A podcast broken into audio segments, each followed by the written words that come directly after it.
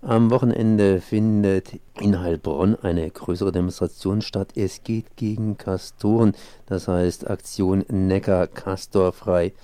Und ich bin jetzt verbunden mit Franz Wagner. Erstmal Servus. Servus.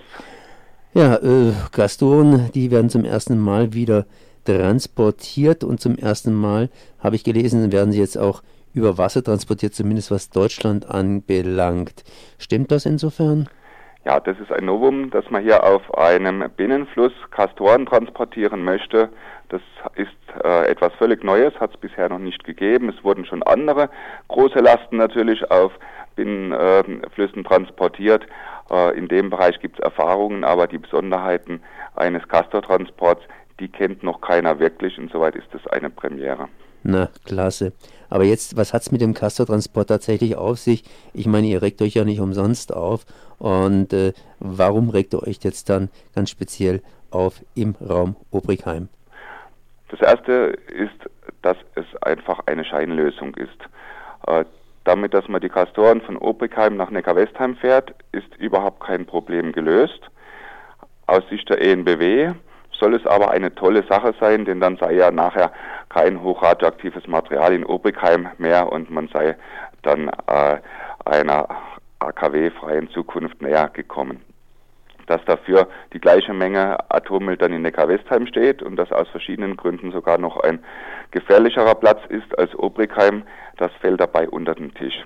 Und wir haben ja überhaupt, was das Thema Atommüll angeht, die traurige Situation, ein Riesenberg von Atommüll, für den kein Mensch eine Lösung hat, ähm, der noch unendlich viel Geld kosten wird, der noch viele Gefahren birgt. Äh, und wenn dann Scheinlösungen gemacht werden, statt an der Sicherheit zu arbeiten, dann ähm, sind wir da sehr allergisch. Dazu kommt, dass wir tatsächlich diesen Transport als riskant ansehen. Es mag sein, dass nichts passiert. Heute haben die Zeitungen schon gejubelt. Die Probefahrt gestern ging glatt und störungsfrei vonstatten. Aber wenn etwas passiert, dann ähm, würde das heißen, dass möglicherweise große Mengen Radioaktivitäten in den Fluss kommen und im Fluss heißt wirklich im Fluss. Das wird dann unter Umständen weggeschwemmt. Es kann Radioaktivität im Flussbett äh, bleiben, im Ufer, aber es kann auch weiter verteilt werden, ganzer Neckarlauf in den Rhein bis in die Nordsee.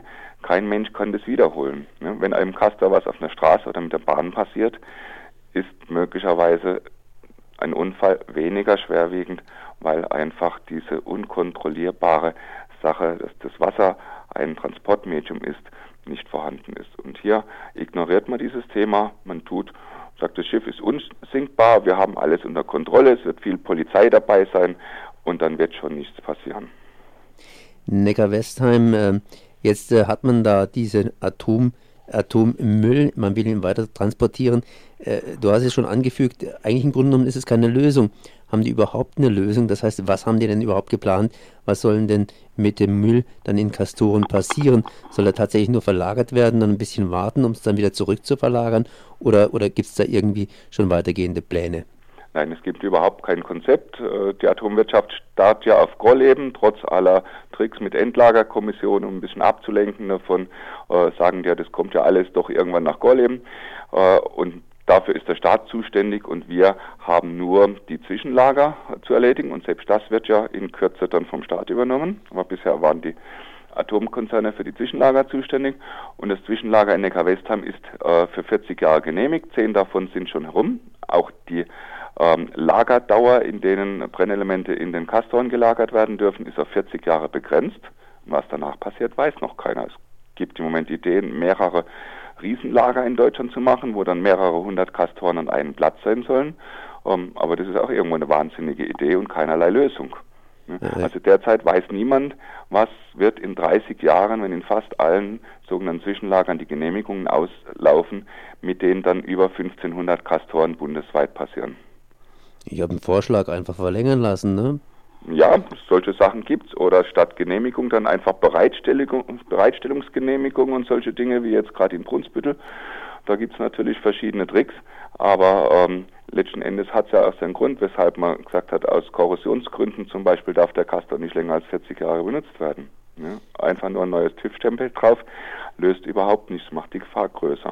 In Neckar-Westheim haben wir zusätzliches Problem, dass dort ja der Sonderfall ist, äh, ist keine Betonhalle, äh, in der die Kastoren stehen, sondern es sind zwei Tunnelröhren in einem aus unserem, unserer Sicht geologisch problematischen Bereich. Es ist sogar das darüber stehende Verwaltungsgebäude ein Stück eingesackt beim Bau äh, der Tunnel damals. Man musste dann ein paar Monate unterbrechen. Es gibt äh, in den extrem wichtigen Abluftbauwerken, für die Kühlung extrem wichtig, des Lagers die Situation, dass minderwertiger Beton verbaut worden ist. Und das größte Problem, das wir in Neckar-Westheim sehen, ist, es ist dann eine Riesenmenge Atommüll an einem Platz und zwar vor allem nur 100 Meter von oder 200 Meter von einem noch laufenden AKW weg. In einem der Bereiche in dem Lager oder im AKW was Ernsthaftes passiert, ist also der andere Atombetrieb mit betroffen. Und das halten wir für unverantwortlich. Was habt ihr denn für Alternativvorschläge, wenn ihr mal sowas unterbreiten würdet? Ich habe gelesen, ihr fordert, dass der ganze Dreck erst einmal in Obrichheim bleibt, also sozusagen der Dreck, der Atommüll soll im Lager bleiben. Genau, ein Transport, der nichts löst, hat keine Rechtfertigung. Das Dilemma ist, dass die ENBW einen Sachzwang geschaffen hat. Sie hat nämlich ein Lager beantragt in Obrigheim und dann verschleppt. Das könnte also längst stehen.